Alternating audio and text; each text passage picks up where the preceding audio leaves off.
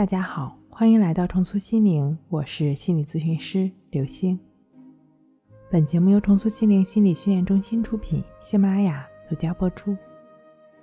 今天要分享的内容是：我是强迫症吗？如何才能走出强迫症？第一个问题，强迫症到底是谁的问题？好像是让你觉得一种不经过你同意闯入性的入侵，就是强迫性思维。但事实是，它一直都在，只是你的头脑过滤器在打盹儿。为什么这么说呢？一般对于我们喜欢的想法或者念头或者感觉出现在头脑中，我们不会有任何的不适感。让你觉得无厘头的感觉，往往是我们自己不喜欢的、排斥的那些。当你的头脑过滤器正常工作的时候，它就会放好的想法进来。进入到我们的意识层次，毕竟每个人都喜欢好的事物嘛，这是本性。但是当它失灵的时候，就会把那些不好的也一块儿放进来。你当然不喜欢，当然会排斥，非常讨厌他们。这些不速之客的待遇就是被碾压，他也不是好惹的。相信你已经体会到了强迫的厉害。毕竟是过滤器的问题，又不是人家的失误，你凭什么对人家有不公正的待遇呢？是啊。凭什么呢？很显然，是大脑过滤器的问题。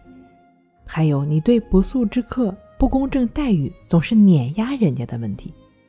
第二，如何让大脑过滤器正常工作呢？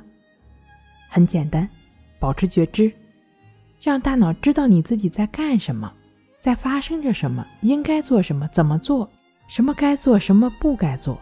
只要保持好，让大脑是清醒的，知道自己在干嘛。就只是对于一切保持觉知就好了。注意，是一切，一切的意思是所有。